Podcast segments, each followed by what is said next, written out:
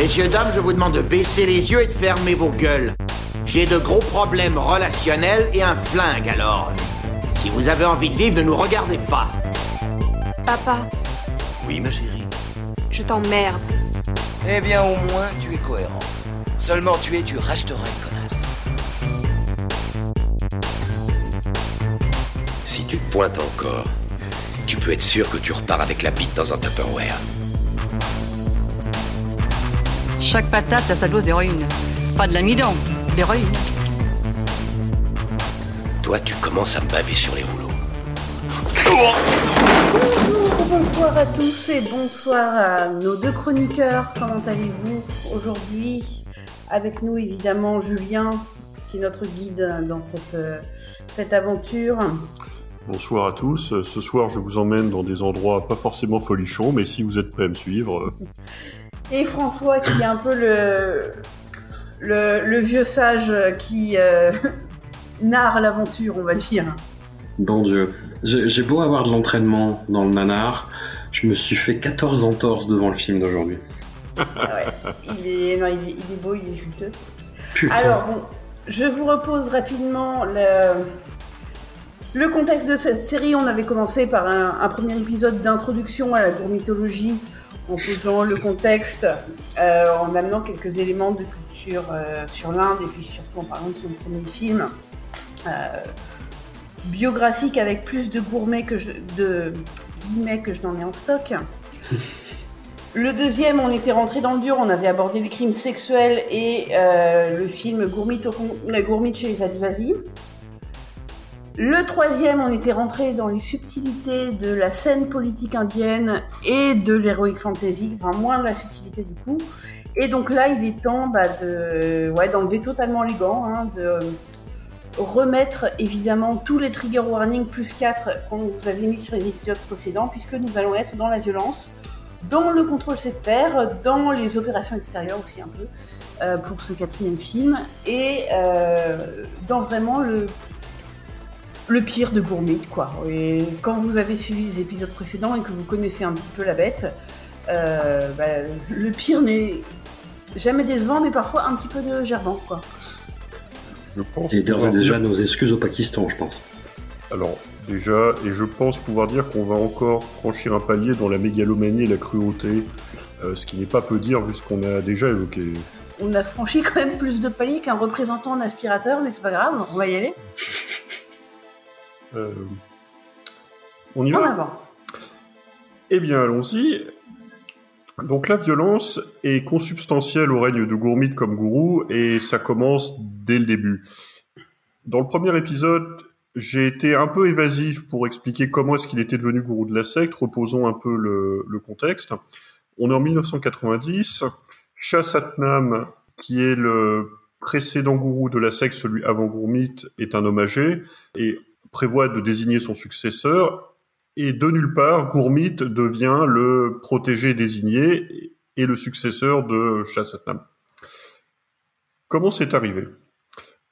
À nouveau, vous vous rappelez peut-être, pour rappeler le premier épisode, euh, Gourmit, à l'époque, c'était un, jeune homme un peu branleur qui traînait dans la secte parce que ses parents l'y poussaient et parce qu'il n'avait pas vraiment de perspective euh, professionnelle, ni vraiment d'envie de faire quoi que ce soit de ses dix doigts. Mais Gourmit, à l'époque, il a un ami d'enfance, quelqu'un qui s'appelle Gurjant Singh Rajasthani, et qui lui a beaucoup plus l'esprit entrepreneurial. C'est son meilleur pote, en tout cas c'est comme ça qu'il le décrit. Et Gurjant Singh, lui, va embrasser une carrière beaucoup plus ambitieuse de terroriste international. Ah. Yes. Ouh. Vous l'attendiez pas celle-là. Il intègre très jeune, visiblement, une organisation dont je pense que vous n'avez pas entendu parler, qui s'appelle le Khalistan Commando Force, qui est une organisation indépendantiste sikh. J'espère que ça s'écrit avec des 4, c'est pour faire euh, genre en classe, tu vois. que, que le premier mot. Malheureusement, commando, ils ont pas mis de cas.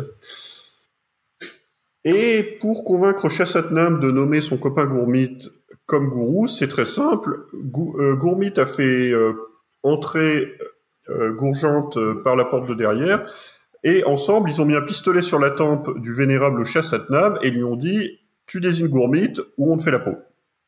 Simple, élégant, raffiné. Voilà. Donc ça, c'est le témoignage de l'ancien chauffeur de Gourmit, euh, Khalil Singh, euh, je crois qu'on on l'a déjà mentionné, euh, qui explique que c'est comme ça que ça s'est passé. Et c'est assez, enfin même très plausible en fait. ça semble être à peu près acquis que c'est comme ça que ça s'est passé. Sachant que notre ami Gourgente, le terroriste, avait en fait plusieurs motivations pour faire ça. C'était pas juste de rendre service à son copain. Le but, c'était aussi que la secte puisse servir d'avoir des planques en fait un peu partout dans la région, puisqu'elle avait des temples, des, euh, des centaines de bureaux en fait éparpillés dans tout le nord-ouest de l'Inde. Donc ça fait autant de planques possibles dans lesquelles on peut cacher des armes, on peut cacher des hommes, et utiliser les circuits financiers de la secte pour blanchir de l'argent. Ce Gourjant Singh Rajasthani, euh, terroriste de son État, euh, le karma va le rattraper, euh, puisqu'en fait, euh, en 1991, je crois, il est tué dans un raid euh, de l'armée indienne. Et là, c'est assez intéressant parce que ça veut dire que les armes et les explosifs qu'il avait pu disséminer dans les locaux de la secte tombent entre les mains de Gourmit. D'accord. C'est le drame. Et là, ça va être le drame. Suite à sa prise de pouvoir, dès le début, Gourmit va adopter la violence et l'intimidation comme méthode euh, pour euh, développer la secte. En particulier, une chose qu'il va par exemple mettre en place, c'est que pour acheter des terres qui l'intéressent, il organise des grands rassemblements avec tous ses fidèles juste à côté du champ du paysan dont il convoite le, la terre. Et évidemment, tout est piétiné, tout est saccagé, la terre ne vaut plus rien, et on met un petit coup de pression aux propriétaires pour qu'ils finissent par vendre à vil prix euh, son champ euh, à la secte. Et ça, c'est quelque chose qui visiblement s'est répété plusieurs fois et qui était vraiment devenu une méthode pour, euh, pour Gourmet. De la même façon, en 1992, par exemple, il y a une plainte qui est déposée pour un, premier meurtre dont on va parler contre Gourmit. Et ce qui se passe à ce moment-là, c'est que les fidèles de la secte envahissent le commissariat de police, mettent le feu et incendient tous les dossiers, y compris la fameuse plainte contre Gourmet. Donc ça devient quelque chose qui est vraiment un mode de, un mode d'action. En fait, quand on reprend un peu l'historique justement de ces actes, qu'il s'agisse de meurtre ou de démonstration de force, on est presque étonné que Gourmit soit resté sous les radars aussi longtemps. Euh, comme je le disais, il apparaît dans l'actualité à partir de 2004. Avant, il est totalement absent ou quasiment de la, de la presse nationale indienne. Pour autant, c'est pas qu'il est discret. En réalité, c'est que il reste encore à un échelon régional et que l'Inde est un pays tellement immense que visiblement ces actions-là ne, ne, vont pas jusqu'au niveau national. Gourmit accède à la tête de la secte en 1990. La, le premier meurtre qui lui est attribué est en 1991. Bon, euh, alors sur ce meurtre-là, il n'a pas été condamné. En fait, la personne, le, le corps n'a jamais été retrouvé. Donc, mais il y a, il y a de, pas mal d'accusations et de témoignages concordants qui disent que c'est qui, qui expliquent comment ça s'est passé. En fait, la personne s'appelle Fakir Chand et c'était un cadre de la DERA, un proche du précédent gourou Shah Satnam, qui exerçait plus ou moins la fonction de directeur financier de la secte ou ce qui s'en rapproche le plus. D'après Kata Singh, donc l'ancien chauffeur de Gourmit, qui est devenu un témoin clé contre lui, quand il a pris le pouvoir, la première chose qu'a fait Gourmit, c'était de demander à Monsieur Chand, Fakir Chand, tous les détails sur les finances de la secte. Savoir où était l'argent, combien il y avait d'argent. Et il se trouve que Fakir Chand, clairement, n'aimait pas euh, le nouveau gourou. Apparemment, tout le monde le savait, tout le monde le il n'en faisait absolument pas mystère. Et Fakir a refusé immédiatement en fait de donner des détails à Gourmit, de le, de le mettre dans la confidence, arguant que l'argent était celui de la communauté, qu'il devait servir à des projets collectifs et qu'il n'appartenait pas à Gourmit. C'est pas parce qu'il était le gourou de la secte qu'il pouvait en disposer comme il voulait. Fatale erreur. Ben, littéralement, en l'occurrence, puisque toujours d'après le, le, témoignage de Kata Singh, il a été emmené dans un cachot, emprisonné, pendant plusieurs jours sans eau ni nourriture, passé à tabac, et finalement, après une semaine de ce traitement environ, Fakir Chand meurt sous les coups. Euh, son corps aurait été brûlé et jeté dans un canal euh, où il n'a soit jamais été retrouvé, soit jamais en tout cas euh, été identifié. La deuxième victime identifiée de Gourmit, pour laquelle, celle-là pour laquelle il a été euh, condamné, c'est quelqu'un qui s'appelle Ranjit Singh. C'est aussi un ancien cadre de la DERA, qui était un proche conseiller de Gourmit de 1991 à 2000. Donc lui, c'est quelqu'un qui s'est rallié à Gourmit après le retrait de Shah Satnam, et qui va s'éloigner de Gourmit lorsqu'il apprend la dépravation sexuelle et les viols qu'il commet, euh, d'autant plus que Ranjit Singh avait poussé sa propre fille à devenir euh, Sadvi euh, au sein de la secte. Juste pour rappeler Sadvi dans le contexte, parce que ça peut avoir d'autres sens euh, selon la religion indienne, mais dans le contexte, c'est des bénévoles au service de la secte, des gens qui travaillent pour la secte à plein temps. Ça peut être quelque chose, certains font ça toute leur vie, d'autres font ça quelques années avant de ensuite de, de, retourner dans le civil. Le, c'est sadou au masculin et sadvi au féminin, c'est les termes qui sont utilisés dans les articles et les ouvrages que, que j'ai consultés. Mais juste pour être clair, si vous allez chercher, vous verrez que ces, ces termes, ces dénominations ont d'autres sens en, en, Inde, qui peuvent désigner notamment, par exemple, des pèlerins assez ascétistes. Je, désolé pour la, la digression. Donc, Ranjit Singh, proche conseiller de Gourmit, avait poussé sa fille à devenir sadvi et apprend que Gourmit est un prédateur sexuel qui attaque notamment les sept vies. Il n'est pas clair si la propre fille de Ranjit Singh a elle-même été victime. Il y a des indices qui suggèrent que oui. Question de temps, quand même.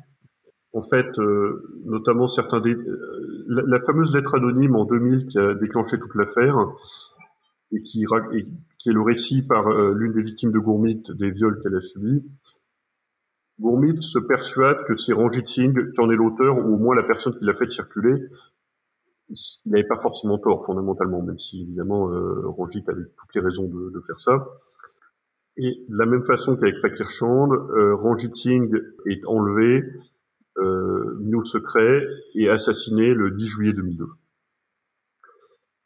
Une troisième victime qui est dénoncée par, explicitement par Kata Singh, c'est quelqu'un qui s'appelle Lakshamandas, qui était cuisinier du, du prédécesseur de Gourmit et qui apparemment là aussi n'a pas du tout accepté que Gourmit devienne le gourou et qui aurait été éliminé à cause de ça. Il n'y a pas plus de détails.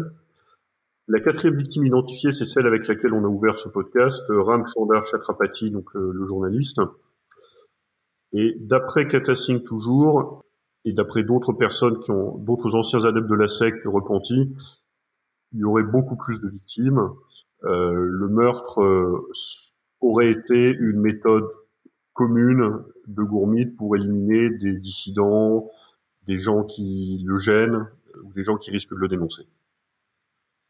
Un mot peut-être au sujet de quelques... Si vous faites vos propres recherches un peu sur le sujet, si jamais la chose vous intéresse, euh, vous tomberez peut-être sur des articles évoquant carrément un charnier de 600 corps qui se trouverait sous le complexe de la DERA. Alors, il faut nuancer un peu parce qu'il semblerait que s'il y a bien euh, 600 personnes enterrées sous la DERA, l'immense majorité serait en fait des gens morts de mort naturelle qui auraient voulu être enterrés là ou avoir leurs cendres dispersées là pour être plus près du divin. Ça n'empêche pas qu'il y a peut-être des cadavres de victimes de gourmit enterrés là, mais en tout cas, il n'y a eu aucune recherche qui aurait réellement mis à jour une tombe de cette taille ou des corps à cette échelle-là on reprend, il les a pas tous tués, il en a juste maltraité un certain nombre et subjugué un certain nombre. C'est une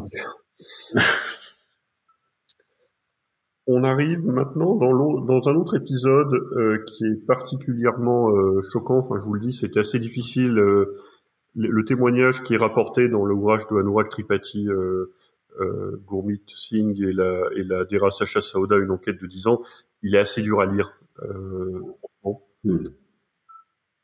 c'est que à partir de 1999 environ, Gourmit va se mettre en tête de créer, de mettre sur pied une milice, euh, de s'armer en fait, avec l'aide d'adeptes qui sont des vétérans de l'armée indienne, qui vont servir de, de, de formateurs à d'autres à d'autres adeptes, et en particulier de créer ce qu'il appelle la Kourbani Dasta, ce qui veut dire la branche ou la section du sacrifice, recrutant en particulier parmi les orphelins élevés par la secte. Et là, il franchit peut-être un, enfin, je l'ai dit tout à l'heure, un pas dans la mégalomanie et la cruauté, puisque pour s'assurer de la loyauté de ces gens-là, il va procéder de force à la castration de plusieurs centaines de ses adeptes. D'après l'enquête de police, c'est aussi un moyen pour lui d'asseoir son pouvoir sur la secte, à un moment où son goût du luxe euh, et ses largesses pour lui-même et sa famille sont de plus en plus critiqués euh, ouvertement. Et un autre, prétexte que Gourmit lui va brandir, euh, avec un cynisme sans limite, c'est qu'il s'agit de s'assurer que les servantes femmes de la secte ne soient pas agressées par les servants hommes. J'ai six insultes qui se bousculent là en ce moment. Et tu nous diras combien t'en as à la fin. Ouais, on va. On va faire le, le, Mathilde Count of Insult. Gourmit commence en fait par faire castrer certains de ses lieutenants les plus proches, visiblement comme une démonstration de loyauté et aussi pour ensuite encourager les autres. Je vous dis, donc on a identifié au moins 400 fidèles, euh, dont beaucoup de mineurs, qui ont été castrés de cette façon-là. En fait, ce qu'il dit, c'est qu'il faut qu'ils subissent une intervention chirurgicale mineure. On leur dit pas laquelle. Euh, il les rencontre un par un en leur promettant de se rapprocher du divin. Ceux qui refusent sont intimidés, voire battus, euh, pour les convaincre de le faire. Et ensuite, je vais raconter le témoignage de quelqu'un qui s'appelle Hansraj Chouhan, qui est quelqu'un qui, mérite quand même qu'on le, qu'on le cite. Je vais redire son nom, Hansraj Chouhan, qui est une des victimes de Gourmit et qui a été aussi l'une des personnes qui ont été parmi ces accusateurs, parmi ceux qui sont publiquement se sont élevés pour dénoncer ces crimes, euh, qui a été vraiment un porte-voix pour toutes les victimes, euh, tous les jeunes hommes et enfants qui ont été castrés de force par Gourmit. Vous pouvez trouver son histoire dans l'ouvrage de Nourak Tripathi, mais il a aussi donné des interviews dans plusieurs médias. Il y a un article de Vice, en fait, euh, qui est même basé euh, sur une interview qu'il a faite. Euh, si vous voulez aller voir ça, cet article-là. Mais dans la presse indienne, on trouve aussi d'autres interviews de, lui. Et ça a été vraiment une des parties civiles ou l'équivalent en Inde les plus, importantes et les plus dans, dans le procès de Gourmit et ce qui a, ce qui a finalement mené à sa chute. Donc je, je traduis slash paraphrase son témoignage. Ansraj entre dans la secte très tôt en fait parce que ses parents sont eux-mêmes des membres.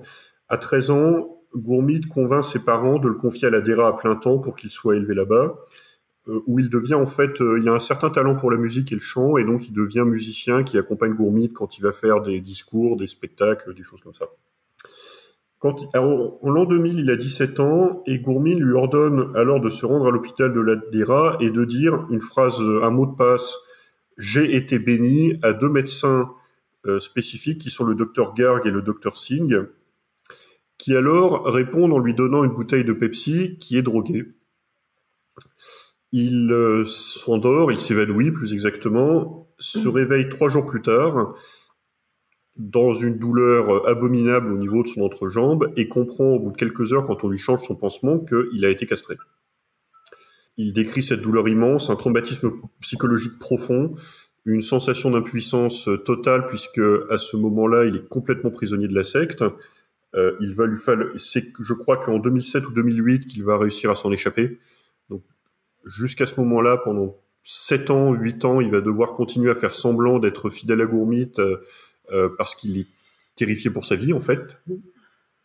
Et quand il est interviewé en 2017, il explique qu'il a toujours des pointes de douleur insupportables. Il décrit ça comme des piqûres de scorpion dans son entrejambe qui parfois le, le réveillent et le, enfin vraiment le mettent, le mettent à terre en plus d'avoir euh, son corps et ses hormones complètement chamboulés par la castration, et le stigmate euh, social également d'être d'avoir été castré, qui, est quelque chose qui existe euh, en réalité dans toutes les sociétés, hein, c'est pas spécifique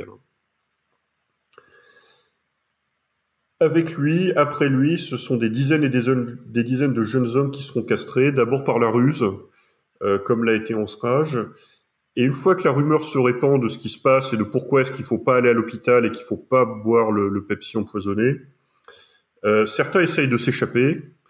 Et à ce moment-là, l'opération passe de l'hôpital à une chambre euh, aménagée directement dans le complexe de la secte. Et ce sont des opérations de force, des victimes attachées à la table euh, qui hurlent à la mort pendant qu'on opère euh, sur elles.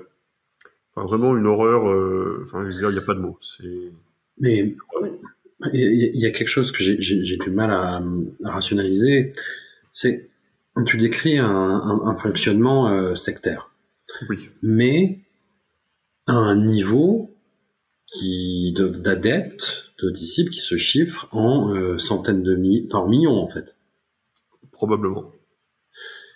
Et autant, tu vois, il y a eu des analyses de, de phénomènes sectaires comme euh, bah, ce qui s'est passé euh, en Guyane avec le avec le, le, révérend Jim Jones, là, avec la, la secte de, de Johnstown, où, mais en fait c'était des gens, c'était bah, horrible, hein, c'est 900 personnes qui se sont euh, qui ont fait un suicide collectif, mais les gens étaient repliés sur eux-mêmes géographiquement, tu vois. Là, on est sur un mouvement qui compte plusieurs millions de personnes, putativement, mais comment ces choses-là, et sachant que c'est une secte qui est censée être animée par euh, une certaine bonté, grandeur d'âme, Gourmit est censé être une représentation divine, comment ces choses-là ne, ne, ne, filtrent pas en fait et ne parasitent pas le fonctionnement de la secte, la secte?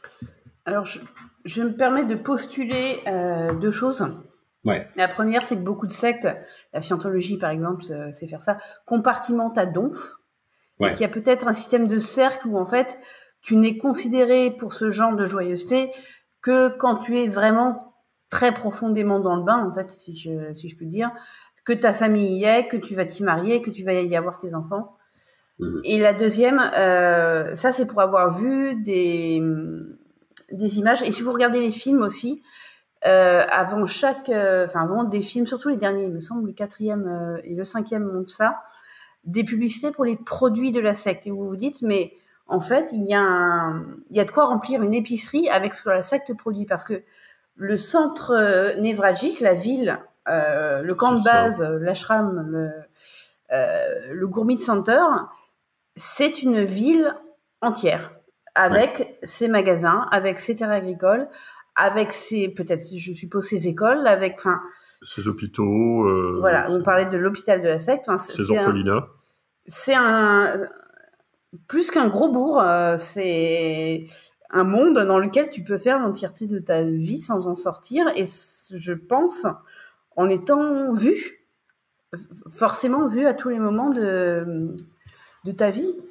Et, et j'allais dire, euh, quand tu vois même dans l'Église catholique à quel point certains enfants ont pu dire à leurs parents euh, qu'ils étaient abusés et ne pas être crus, déjà par leurs parents, ne pas parfois être crus par l'Église, par les gens autour, dire quelque chose d'aussi abominable que le saint docteur euh, m'a castré euh, en me faisant boire un truc dans cet orbital où mamie est allée faire soigner son pancréas pour gratuitement, c'est juste peut-être trop fou en fait. Ouais. Je pense que tu touches beaucoup de points qui sont justes. J'en ajouterai un, c'est la violence et l'intimidation. Euh, mais pour moi, enfin, de ce que j'ai compris, la, la, secte fonctionne exactement comme tu l'as écrit, c'est-à-dire qu'il y a plusieurs cercles. Vous avez le cercle des fidèles qui a un contact avec Gourmit, qui va être dans des grands rassemblements où on le voit de loin prêcher, dans des vidéos, dans des cassettes, dans des choses comme ça, et qui n'a que l'enseignement public de la secte. Par ailleurs, rappelons que Gourmit construit son image et sa persona sur un mouvement qui existe déjà, ouais. et sur deux prédécesseurs qui autant qu'on sache, et d'après tous les gens qui les ont approchés, euh, sont, sont, des, sont des gens très respectables. Leurs adeptes les décrivent comme des saints. Je ne sais, je les connais pas. Je ne sais pas si on peut aller jusque là, mais en tout cas comme des gens qui ont, qui ont plutôt une attitude de, de, de, de charité, qui ont, développé un mouvement social très inclusif avec la secte, qui ont voulu faire développer les membres, essayer de les, enfin faire des programmes contre la drogue, ce genre de choses. Donc, il Gourmit s'appuie déjà sur ça pour s'approprier la marque, si je puis dire, d'Era Sacha Saouda. Donc ça, c'est vers l'extérieur. Et puis, il y a ce qui se passe derrière les murs du complexe de la DERA Sacha Saouda, ce qu'ils appellent le campus de la DERA, où là, je pense qu'on entre dans un monde fermé qui, même lui, a probablement plusieurs niveaux encore. C'est-à-dire mmh. qu'il y a le, la devanture et puis il y a le donjon. C'est-à-dire vraiment là où c'est le, les appartements privés de Gourmit, euh, les parties qui sont vraiment euh, accessibles uniquement à ceux qui sont les plus proches de lui ou ceux qui travaillent au plus près de lui, euh, et où là, en fait, la terreur règne, mais une terreur qui ne va pas sortir de ces murs-là et qui ne va pas mmh. être visible de l'extérieur. Ok. C'est comme ça que, que je le comprends parce que en fait, tous les gens qui, qui, étaient dans le cercle intime de Gourmit, qui ont témoigné ensuite, disent j'avais peur pour ma vie. Mmh. Tous. Alors que son image publique auprès de ses adeptes, c'est celui d'un grand, d'un saint homme, quelqu'un qui ne peut pas faire mal. Enfin, c'est la bêtière, quoi. Mmh. Et si je peux être. euh, Là, ce sont des choses que j'ai même du mal à dire, mais je pense que pour un gourmite, il y a dix valets du gourmite qui peut-être s'en trouvaient pas si mal que ça d'échapper à cette violence. Peut-être parce qu'ils ont été élevés et formés et formatés dans des circonstances dans lesquelles même le meilleur d'entre nous devient un capot innommable. Peut-être parce que bah, le pouvoir et l'argent, ça se partage avec certains sec- un cercle. Peut-être par conviction euh, personnelle et pour pas craquer, mais voilà, je, j'ai- je pense que derrière Gourmit, il y a une, euh, une poignée de, Oui, parce que de responsables, quoi. Pas coup- responsables, mais pas coupables, on va dire. gardez en tête qu'avant même les crimes dont on parle, qui sont les années 2000, mais commet des viols encore avant cela, Gourmit a eu plusieurs années pour se créer en quelque sorte un cercle d'intimes dont il va pouvoir tester et vérifier la loyauté sur le long terme. Donc il va avoir des hommes de main, des gens, des exécuteurs des bases œuvres, des gens vraiment prêts à travailler pour lui. Certains parce que peut-être ils sont réellement convaincus. Enfin c'est un gourou, hein, il y a des gens qui sont endoctrinés, euh, qui sont, euh, sont complètement, euh, complètement convaincus. Et d'autres, effectivement, qui peut-être sont payés par lui, puisqu'il a, enfin, il a beaucoup d'argent à sa disposition à ce moment-là. Pour continuer notre histoire, donc euh, Ansra Chohan est mutilé en 2000, et en fait c'est en 2002, après que plusieurs dizaines et probablement centaines même de jeunes hommes aient été castrés ainsi, euh, que Gourmit leur révèle exactement le- son plan, enfin la raison pour laquelle il a fait ça, et montre à nouveau l'étendue de sa perversion, puisque il leur sert un discours dans lequel il explique que désormais ce sont des parias, qu'ils ne peuvent plus avoir de vie normale en dehors de la secte, qu'ils seront rejetés par la société partout où ils aillent, et que donc la seule chose qu'il leur reste pour que leur vie ait un sens est de la dédier à lui, d'être prêt à tuer et à mourir pour lui. Et pour ajouter encore une, une couche dans l'infamie, euh, il va en plus utiliser euh, ces adeptes-là pour leur faire signer des délégations de pouvoir pour commettre des fraudes immobilières. Écoutez, allez, allez. Euh, non, c'est- il n'y a, pas de fond en fait. Euh, Pour euh, revenir un petit peu pour expliquer, donc euh, Gourmit a créé la branche Kourbani d'Asta, qui est donc sa milice euh, armée. Enfin, il les entraîne au combat, hein, il les achète des armes. Tous les membres de la Kourbani d'Asta ne sont pas forcément castrés. euh, les personnes castrées sont un groupe à part. Euh, et de la même façon, toutes les personnes castrées ne font pas forcément partie de la Kourbani d'Asta. Certains, comme je le disais, sont plus proches du cercle intime de Gourmit. Hmm. Et pour donner quelques exemples de ce à quoi va ser- vont servir les, les hommes de la Kourbani d'Asta, il, n'est- il est à peu près certain que c'est eux qui ont commis les meurtres de notamment Ranjit Singh et euh, Ramchandar Chatrapati. Et en 2007, euh, Gourmit est mis en examen. L'un de ses adeptes, membre de la Kourbani euh, d'Asta, s'immole par le feu devant le tribunal. En 2011, à deux reprises, Gourmit est auditionné par la police. À deux reprises, l'un de ses adeptes se suicide sur le parking du tribunal avec une lettre dénonçant les méchancetés qu'on fait à Gourmit. Dans les deux cas, l'autopsie montre que la personne est castrée. Tu nous emmènes très loin, Julien. Tu nous Oui. emmènes très très très loin. Je, je vous emmène très loin et on va, Mm. de toute façon, on va désormais s'arrêter là, juste pour souligner que, on va rappeler que Gourmit a été condamné à perpétuité deux fois pour les meurtres de Ranjit Singh et de Ramchandar Chatrapati, euh, et que aujourd'hui l'enquête, enfin plutôt le, pardon, l'instruction est en cours euh, pour la castration de, je, alors je crois que c'est de 400 euh, fidèles. Mm.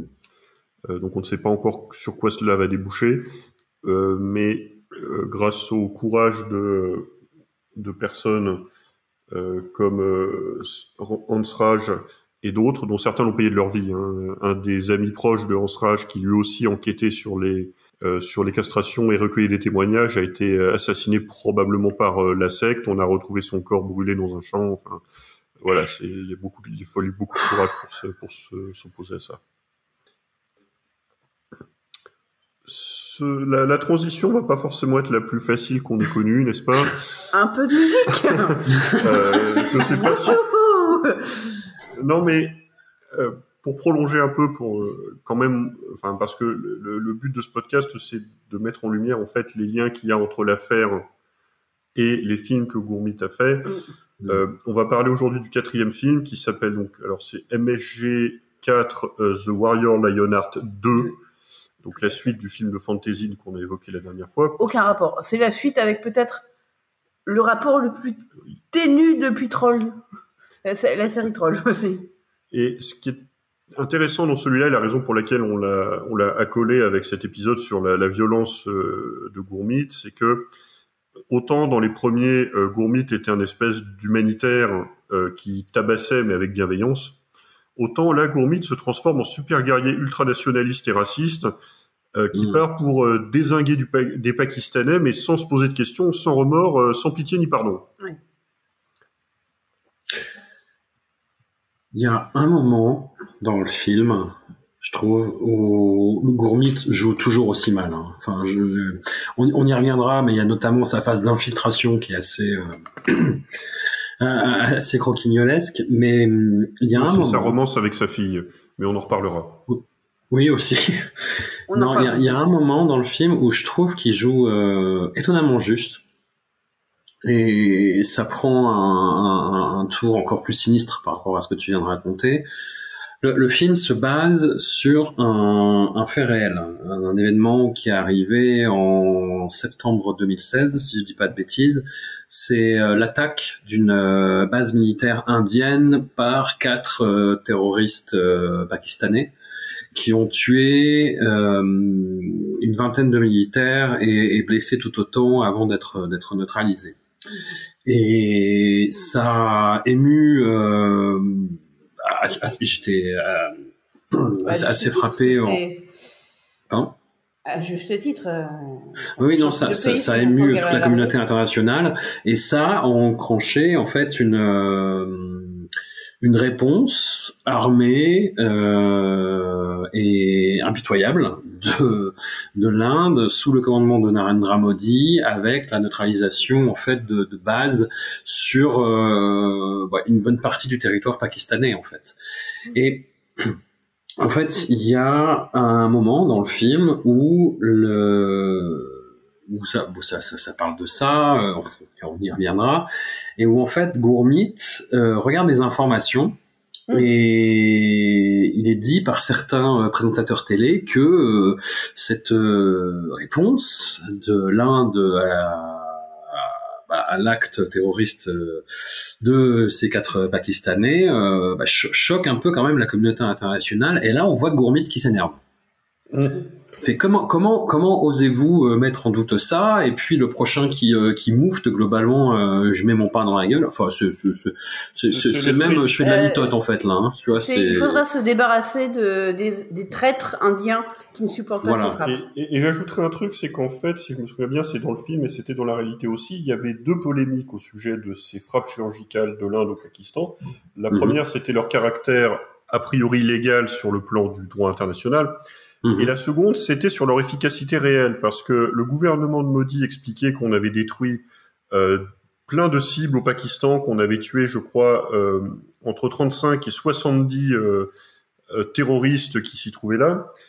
Le Pakistan a répondu qu'en réalité, les troupes indiennes n'avaient pas vraiment franchi la frontière, que ça avait été juste une escarmouche et qu'il y avait eu deux morts côté pakistanais. Euh, Ouais. Et donc, la polémique, c'était aussi dire, mais en fait, euh, ce truc-là, les, les, les- enfin, les- l'armée indienne n'a pas réellement euh, mené cette opération, ou en tout cas pas à son terme. Oh, ce, ce n'est pas du tout ce que raconte le l'adaptation cinématographique de cet événement. Oui, Enfin, de- c'est un peu. Nous, on vous raconte Ah. un événement. Le film raconte le, la version vue par les informations nord-coréennes de l'événement. Voilà. un, un peu twist. Il y a, alors, il y a une petite explication qui est donnée dans le film sur cette confusion entre franchissement de frontière ou pas. C'est que à un moment, on voit euh, l'opération décrite avec un, enfin, une opération militaire, pas celle-là, décrite avec un aide de camp euh, qui montre le, le lieu stratégique où ça va se situer, et avec des petits bonhommes qui vont d'un lieu à un autre pour le seconder.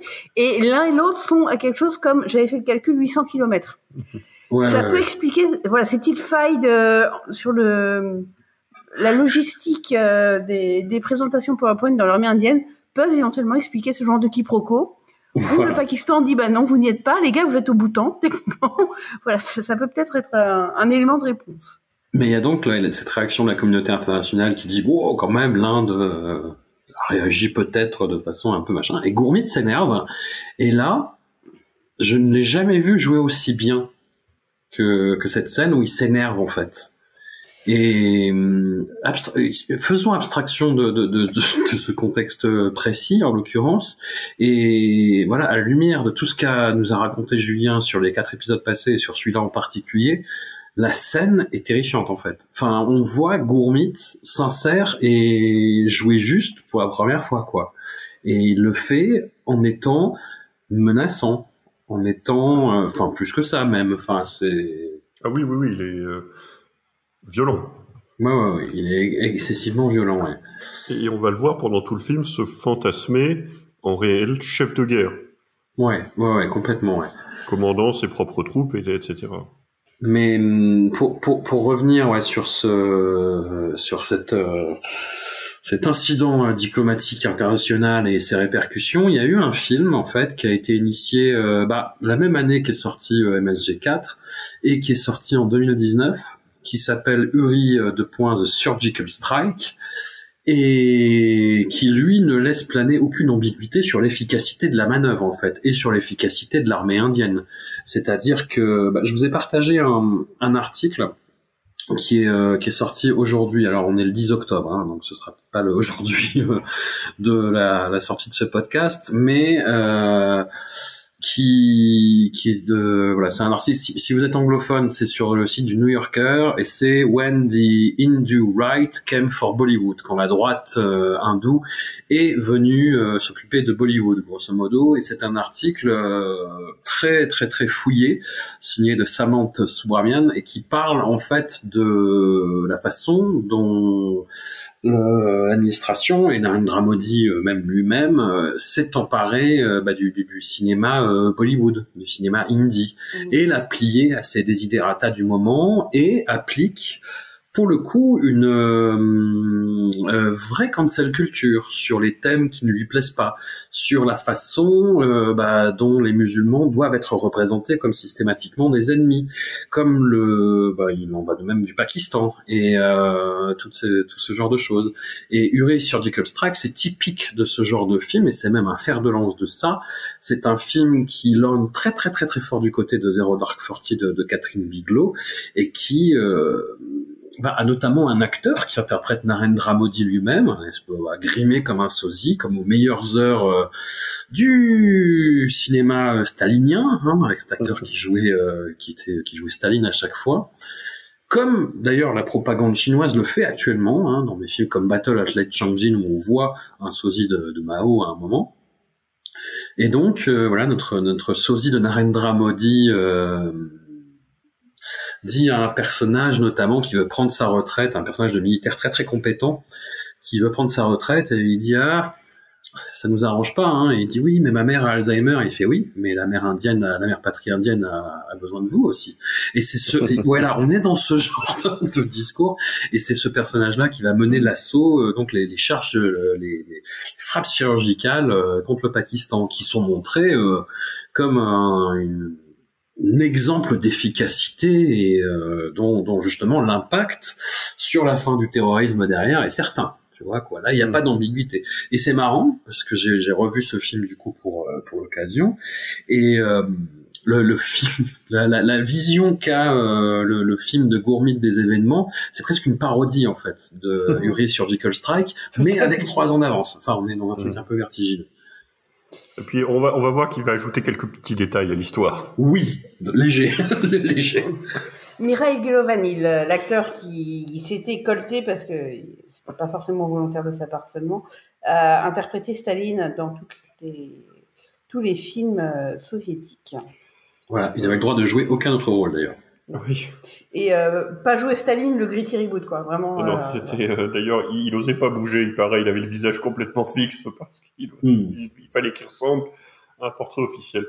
Donc, pour revenir sur le film, posons un peu le, les bases. Donc, euh, euh, suite à cette odieuse attaque pakistanaise et surtout à ces traîtres indiens qui disent que la surgical strike était une erreur ou n'a pas été efficace, Euh, Gourmet décide de prendre les choses en main. Il y a une séquence au début où il emmène l'un de ses, euh, l'un de ses, comment appeler les, les, les, les défaitistes euh, sur la ligne de front pour, pour se prendre une balle dans les fesses, histoire de bien montrer que les lâches se prennent des balles dans le dos.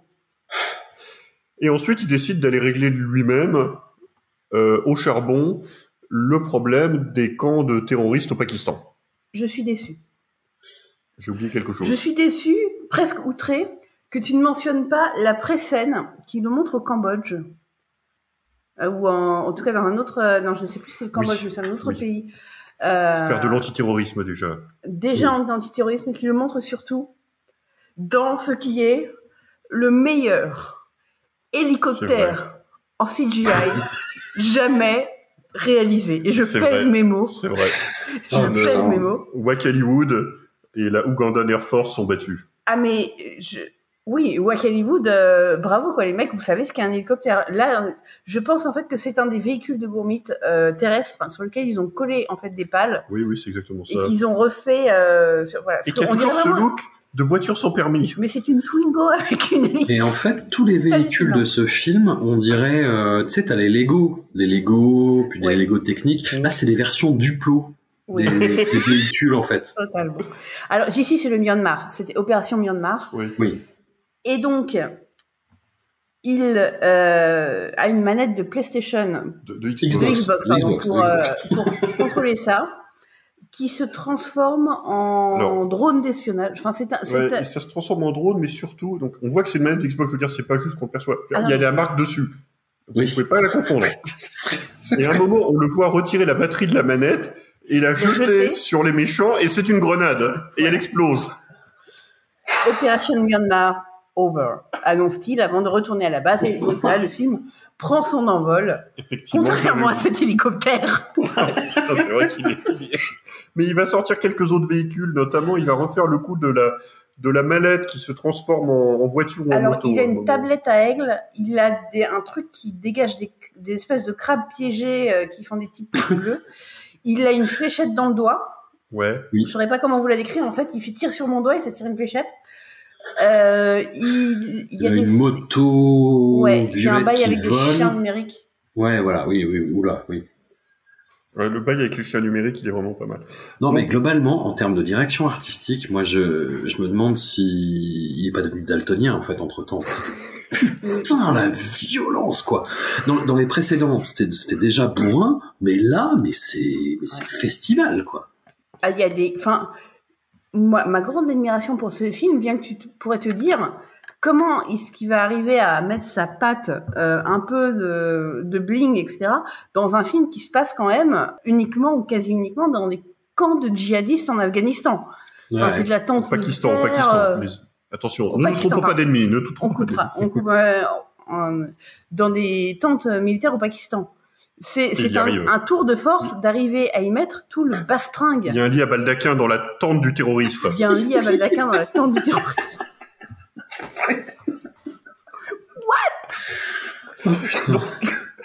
Parce que, continuons sur notre lancée, Gourbit décide de jouer l'infiltration. Oh, mais putain, mais. Avec sa fille. Alors- Il amène avec lui sa fille, Oni Pratt, Ji Insan. Sa fille qui sera déguisée pendant tout le film, puisqu'elle est en En infiltration, à l'aide d'une fausse moustache. Et c'est tout. Et c'est tout. Mais Gourmit aussi. Gourmit, genre, il attache un peu sa barbe différemment et plus personne ne le reconnaît. Non, non, fait- non, non, non, non, non, Il non. fait la moue. Mais oui, mais voilà, il fait euh, pour, pour ceux qui connaissent le film euh, Zoolander, il fait Blue Steel en permanence en fait. C'est-à-dire qu'il il, il fait un espèce de duck face permanent et, c'est pas possible en fait.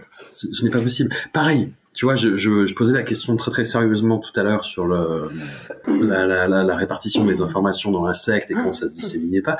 Comment en tant que disciple du gourmet, tu peux regarder ça et te dire ouais non, ce mec, a raison et c'est ma vie quoi. Qu'est- qu'est- Qu'est-ce que? Après, c'est- questionner l'endo- l'endoctrinement en général, tu vois quoi. Mais là, mais là, je veux Non, dire, mais enfin, je, suis- je suis avec toi, c'est-à-dire que je pense que l'endoctrinement, si tu l'as pas vécu ou si tu l'as pas vu Bien de très près dans des mondes de ta famille, tu ne peux pas comprendre. Euh, si, enfin, tu peux lire dessus. Enfin, je pense qu'on a tous lu à différentes occasions des articles de presse qui parlaient de phénomènes d'endoctrinement ou des émissions de télé qui parlaient de ça, des faits d'entrée l'accusé parlant de phénomènes Mesdames, messieurs, la statue du mandarum. Oui. Ou I des, affaires sensi- des affaires sensibles, Fabrice Drouel, notre, notre dieu, notre guide. Et pourtant, effectivement, tu vois ça, tu te dis, mais c'est pas possible. Comment vous ne voyez pas que c'est ridicule d'un degré Et soyons très clairs. Il y a des, des Indiens hors de la secte qui ont vu ces films et qui sont morts de rire. Mais oui. C'est pas une question culturelle Inde versus Occident. Non, non. Les films, tous, mais notamment, enfin, plus ça avance, plus ça devient crétin, ont été moqués et ridiculisés comme d'énormes nanars par des youtubeurs, des critiques, des commentateurs indiens. Euh, c'est pas un truc culturel. Il y a que vraiment les adeptes de la secte. Et pardon, mais je le disais, dans le, j'étais encore en train de, de stalker euh, des cora.com au sujet de Gourmit euh, cet après-midi, qui sont qui expliquent que tout est un complot, que c'est un symptôme et que euh, il ne peut pas faire le mal. Il est temps que ce podcast s'arrête, on va perdre Julien. Il nous reste encore un épisode après celui. J'étais sur Darknet en train d'acheter des armes. des disciples de Gourmit. Non mais attends, non, je, je refuse. Il y a comme une ligne que je ne franchirai pas. Je n'irai pas acheter des goodies Gourmit. Bah non. Il y en a beaucoup. Bah il y a des albums, il y a, y a plein de trucs. Mais... Il y a tout ce que vous voulez. Je l'écouterai sur Spotify. Je n'irai pas plus loin. Mais je, t'as des mugs, hein, t'as des t-shirts. Euh, la secte a tout produit, donc euh, bon, ça existe. Mais non, je résiste. Ouais. Donc, Oui, pardon. opération infiltration. Opération infiltration qui Opération consiste donc Duckface. Ouais. à, à se déguiser littéralement en Ben Laden hein, puis, et à prendre la place du chef des terroristes avec un dog face et personne ne s'aperçoit de rien. Et là, il y a quand même un peu de ventre mou. On s'emmerde parce que ça dure quand même une grosse demi-heure euh, à ridiculiser les terroristes pendant que sa fille fait pareil, mais elle euh, dans les troupes, euh, et à attendre un peu Alors- que ça passe, il faut bien le dire. hein. Ouais. Alors. Globalement, ils arrivent dans un camp, ils tapent la discute avec les mecs, ils piègent un truc, ça fait boum, on passe au camp suivant. Enfin, un peu- Ah putain, puis les explosions. Oh là là. Oh, les CGI, oui. On parlait des problèmes de CGI dès le deuxième, avec les éléphants qui étaient vraiment atroces. Mais là, pff, ils régressent de film en film, en fait. C'est- au bout d'un moment, ils- les mecs ont renoncé. Enfin. Il n'y a même pas de plan à cette infiltration. Les mecs te disent même pas on marche sur telle ville, on va cibler tel terroriste et tout. Euh, Il y a même pas ça. Il y a un élément qu'on a oublié, excusez c'est que Gourmit n'attaque pas le Pakistan, il attaque le Pakistan et les aliens. Oui. Ah bah oui, bah oui, parce qu'il y avait les aliens euh, qu'il avait déjà affrontés 300 ans plus tôt euh, dans euh, l'épisode précédent. Et bah là, c'est les mêmes. Voilà. S'allient euh, aux musulmans, du coup. Voilà. Et ça va plus loin que ça, puisque je pense qu'il est temps qu'on parle de la scène Oui. où Gourmit, son infiltration le conduit jusqu'au palais présidentiel pakistanais, où il va confronter Ah. le président ou le premier ministre du Pakistan, mais je crois que c'est le président, lui faire avaler une dragée qui va transformer le président en caca. Le président du Pakistan, hein, du coup. Voilà. Et qui n'est pas un alien. Qui Non. est euh, juste un gros lâche, en fait. Et un allié des extraterrestres. Voilà. En caca. Ce qui préfigure la suite. Jet Engineer. Ouais, non. Euh, et juste avant qu'on aborde le final, pour dire que ce film illustre aussi euh, le tournant ultranationaliste de Gourmit. Je crois que celui-là date de 2017, c'est-à-dire littéralement l'année où il va finir en tôle. Hmm. On sent quand, dans la façon dont il porte l'uniforme, un espèce d'uniforme d'opérette, euh, penser Saddam Hussein ou Kadhafi dans les années 80. Ouais, carrément. ouais. Bah, Il y a la scène de chorégraphie avec les armes, là. Ah ouais, c'est génial. Il a deux flingues dans chaque main, ça m'a tué. Mais en plus, mais cette scène, elle, elle a aucun sens. C'est-à-dire qu'ils ont tous deux flingues dans chaque main et ils tirent dans tous les sens et ils sont censés s'entretuer. Tu vois, si tu suis la logique des tirs, en fait. Non, mais Et ça, c'est- oui, cette scène chantée. euh, En fait, Ouais. il prend deux pistolets qu'il colle côte à côte et il les prend dans une seule main. Répétez ça deux fois et le voilà avec quatre flingues tirant dans tous les sens, deux flingues dans chaque main. Même Mhm. John Woo avait pas osé. C'est ça. Vous croyez que c'est un record? Oui, c'est un record du Non. monde, oui, sûrement. Non, puisque sinon il aurait fait homologuer. Oui. Mais Oui. c'est possible. Avec ce- oui, c'est cette scène magique où euh, les gars ont rempli une salle entière de, de décoration euh, aux couleurs de l'Inde. Donc, euh, pardon, orange, euh, orange, blanc, vert, partout en, en cocarde, en ballon, en uniforme, etc. Un gars qui fait un grand écart facial sauté. Je trouve ça très martial et très euh, le Oui. du soleil par en guerre. C'est vrai que c'est pas Et- deux tiennes. Oui, oui, oui. Et où on tire à la calache dans le plafond pour faire le décor de l'Inde. Ou cas où vous auriez compris que c'était l'Italie en fait, euh, le- les couleurs. Non, c'est bien l'Inde, hein, rassurez-vous.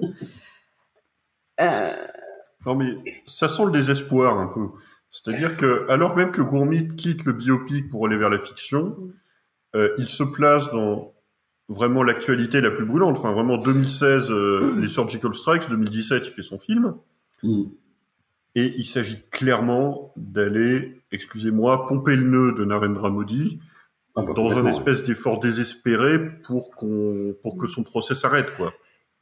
J'ai une petite question euh, et je regrette de ne pas avoir du coup un commentateur politique indien euh, à cette table parce que je ne sais pas jusqu'à quel point comment dire le film dans son discours est totalement euh, droit et sans embâge. Le Pakistan et les terroristes pakistanais sont les mêmes personnes. Enfin, ils sont autour d'une table, ils échangent. Le gouvernement est totalement assimilable aux terroristes. Il n'y a d'autres autorités au Pakistan que ces gens-là. Alors, c'est vrai que les relations du Pakistan avec ces, terroristes, comme avec euh, les filières internationales, sont plus que bourbeuses, mais je ne sais pas jusqu'à quel point ça, c'est du discours extrême en Inde. Parce qu'au Pakistan, eux, la version officielle, c'est ah bah non, on les contrôle pas, vous pensez bien, ce- ces gens-là, on ne les connaît pas. Les services secrets du monde entier rigolent en disant euh, oui, vous ne les connaissez pas, on a quand même la facture. Mais là, pour le coup, Gourmit est quand même un peu extrême dans le. Bah justement, on va buter, enfin, transformer en caca, ce qui est un peu la même, parce que son avenir politique est un peu compromis, le président euh, du Pakistan. Enfin, là, ce qui est une, une guerre entre États. Enfin, c'est- Non, je pense que c'est quand même assez bien la ligne des ultranationalistes indiens. On voit dans le film, il y a littéralement une chanson où il fait vaguement un petit geste pour dire que tous les musulmans ne sont peut-être pas des monstres. Mm. Les Pakistanais, oui, mais pas tous les musulmans. Il y a Non, aussi cette. euh, Je crois qu'il y a la même réplique en fait que dans Uri Surgical Strike d'ailleurs, où il dit euh, non non, c'est pas les Pakistanais nos ennemis, ce sont les terroristes.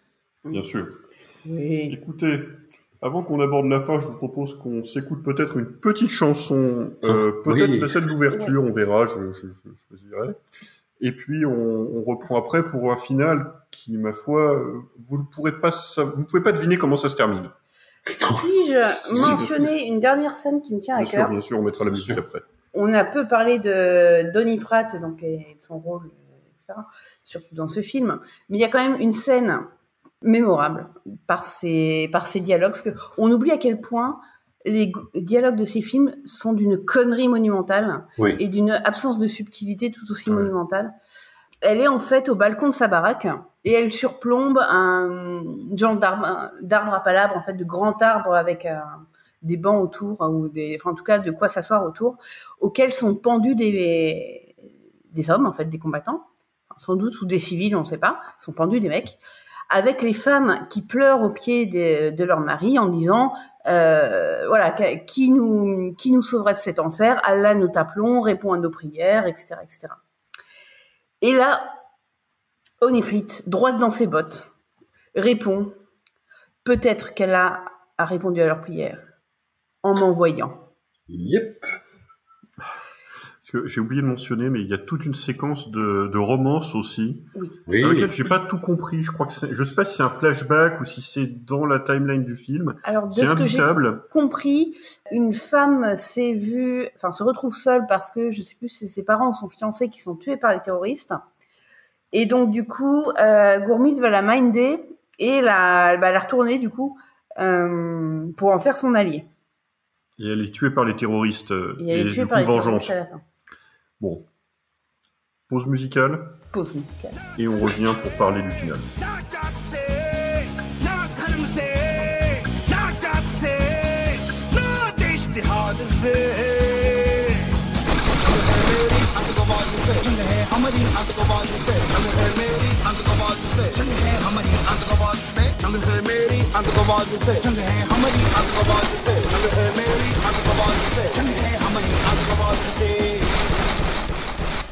Le final, ça commence quand les extraterrestres euh, se révèlent et tentent d'enterrer Gourmit dans une montagne de cocaïne. Si vous commencez à poser des questions, on va pas s'en sortir. C'est Ouais. ça. je, je sais, on sait pas non plus. On sait pas. Mais c'est une montagne de poudre blanche. Évidemment, il en faut plus pour arrêter Gourmit. Et là, ça part en Dragon Ball Z. C'est-à-dire que Gourmit convoque deux assistantes pour l'aider à se battre. Baston contre les extraterrestres, mais dans les airs. Il vole. Au début, je pensais qu'il était dans la matrice, mais non, non. Il est bien dans le ciel en train de se battre en volant. C'est pas la matrice? Ben, moi, suis perdu. alors, c'est, il y a une espèce une de, espèce de distorsion spatio-temporelle avec un damier au, au sol. Oui, il y a un damier au sol, mais la suite suggère qu'ils sont pas dans un monde virtuel, mais bien dans le ciel. Puisque la suite, c'est qu'ils vont dans l'espace. Ouais. Donc, avant qu'on aille ça, juste pour dire que c'est la baston la plus misérable que vous ayez jamais vue. Parce que Gourmit, c'est pas un artiste martial, vous voyez. C'est ça. Il défonce une, euh, quelques dizaines d'extraterrestres avec l'aide de ses deux alliés. Et là, le grand chef des aliens, je crois, arrive, si je me souviens bien, et la bagarre se déplace carrément hors de l'atmosphère, dans l'espace, euh, devant la Terre. Ouais. Où Bon, bon. les méchants bombardent le monde à coups d'astéroïdes et de météorites. Et le seul qui peut sauver le monde, c'est évidemment Gourmit, qui va arrêter les météorites à main nue. Yep. Yeah. Alors, je connais pas la série, mais j'ai un- deux personnes qui m'ont dit c'est totalement Gurren Lagann. Donc, si vous connaissez Gurren Lagann, a priori c'est totalement ça. Moi, je connais pas. Ça s'arrange pas. Les astéroïdes sont de plus en plus gros. Les deux mains de Gourmit n'y suffisent plus, et donc il invoque le serpent à cinq têtes. Un serpent à cinq têtes en CGI qui surgit du cosmos pour aller empoigner comme si ces têtes formaient une main la dernière météorite et la dévier hors de la, de la Terre. Je sais, enfin, je sais pas comment vous décrire plus parce que les effets spéciaux sont Non, mais faut, le laisser découvrir en fait. Faut laisser, ouais. faut, enfin, il a- voilà, c'est euh, retour sur Terre où Gourmit se laisse en faire prisonnier par les extraterrestres. Alors, petite. euh, le serpent à cinq têtes en hindouisme, c'est legit. Ouais, Dont acte. ça joue. Ça joue. Voilà, ça, ça joue, hein, c'est un naga. euh, c'est voilà. Par contre, euh, c'est pas canon qu'il soit dans l'espace avec des gourmites à, à rattraper des météorites. Euh, avec Pat Labor et, euh, et Luke Skywalker qui passe derrière. Euh, et si je l'ai bien compris la fin, mais là aussi, là c'est pas très très clair. En fait, Gourmit accepte de se faire enlever par les extraterrestres pour aller sur leur planète parce qu'il va les convertir, soit les buter, soit les convertir. Ça, j'ai pas bien compris son plan. Non. Mais voilà la fin de la saga MSG, qui Oui, se termine donc par un climax de Gourmit affrontant des extraterrestres dans l'espace, déviant des météorites à main nue, avant d'aller chercher une nouvelle planète à convertir, puisque avec la Terre, bah, le boulot est fait. C'est ça. Non, non, bah écoute, c'est, on ne peut plus logique de finir sur un film qui pue la haine euh, et qui exalte autant de violence que ça, quoi. C'est et, et de la violence de façon extrêmement euh, casual. Enfin, pardon pour mon Ouais. franglais, Ouais, mais ouais, euh, c'est-à-dire qu'il n'y a aucune euh, Réflexion. réflexion ou solennité derrière la violence. C'est vraiment quelque chose qui est presque une blague, euh, Ah, sans être de l'humour, hein, mais franchement, c'est trivial de tuer des des ennemis des, des Pakistanais. C'est c'est rien quoi. Mais moi, il y a cette séquence notamment qui m'a effaré parce que déjà elle est très laide et hallucinante visuellement. C'est quasi du Neil Breen. hein. Enfin, honnêtement, euh, c'est, quand la fille de Gourmit se balade et jette des bombes nonchalamment derrière elle. Oui. C'est, complètement badin. C'est je, je, je jette des bombes et je fais limite un petit sourire euh, quand je suis hors de vue. Enfin, c'est euh, Bah, c'est dans la, la droite ligne de Gourmit euh, souriant que la réalité ne parvient pas à toucher parce qu'il est trop balèze, quoi. C'est ça. Il est, il est tellement balèze que bah, rien ne l'atteint. Il n'a jamais d'autre émotion que la maîtrise parfaite et totale de son sujet. Et t'as la même chose dans la mort du chef des terroristes, qui est en fait se retrouve ligoté dans son lit à baldaquin sous sa tente, Oui. et où euh, Oni Pratt, me semble-t-il, euh, va lâcher contre lui deux chiens en CGI absolument dégueulasses. Enfin, vraiment, c'est voilà le Saint Bernard des Baskerville euh, version euh, version mauvais effets spéciaux. Et le fait en mode haha mais dis donc ça y est on t'a bien eu hein. Et maintenant regarde comme les chiens ils vont te déchiqueter. Oh regarde ma chérie regarde comme il lui arrache les membres comment c'est rigolo. Enfin, ouais c'est ça une espèce de de, Bah, de de faux trivialité de la violence euh, qui est évidemment euh, bah, choquante quand tu la regardes comme ça quoi Ouais, ouais, non, c'est. C'est un nanar absolument incroyable. oui c'est on est pas assez Il faut, il, faut, oui. il faut le dire quand même, à tous les niveaux, mais euh, Bah, comme avec tout plus peut-être qu'avec les autres films t'en sors avec un sale goût dans la bouche ouais, ouais, ouais, vraiment. Parce qu'il Ouais. est vraiment, enfin, il est hyper raciste en fait. Euh, c'est vraiment un film euh, raciste à tout point de vue. Et dans le deuxième film était aussi raciste envers les peuples euh, aborigènes d'Inde, mais Mmh. c'était un racisme qui était plus de type euh, paternaliste, euh, condescendant. Là, on est Ouais. vraiment dans la haine. Ouais, complètement. Vous voulez qu'on aborde le classisme dans le prochain film? Parce que c'est celui-là qui, moi, qui m'a laissé un, un vraiment sale goût dans la bouche. Un goût de quoi?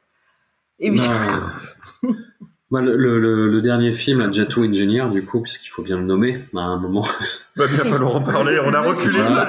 Je l'ai reculé- je l'ai gardé pour le dernier épisode, histoire de voilà. Mais Ouais, moi, c'est ce que je vous avais dit. Hein. Enfin, j'ai autant les MSG, euh, je je les ai matés, euh, mais euh, en, en me faisant mal, hein, parce que c'est c'est quand même euh, c'est compliqué. Comme il faut avoir de l'entraînement, comme je vous le disais. Mais Jatou Engineer, moi, j'ai tenu 20 minutes. En fait. Parce que c'est pas du tout le même euh, le même délire. C'est et c'est beau, ça tourne beaucoup autour du euh, du, Du caca, caca, et bah, des proutes. Et euh, C'est une comédie villageoise. C'est Ouais. c'est tout simplement ça, avec un humour que dans les années 70, en France, on aurait trouvé ringard. Non mais Mais- why, why not Tu vois, c'est-à-dire que dans, dans l'article dont je parlais là euh, tout à l'heure là sur le- l'em- l'emprise de l'extrême droite indienne sur le cinéma euh, populaire de, Bollywood, il y a une remarque qui est euh, bah voilà de, de Narendra Modi et, et de ses ouailles du parti euh, BJP euh, qui est juste, c'est-à-dire que même une horloge euh, cassée donne l'heure juste deux fois par jour, n'est-ce pas?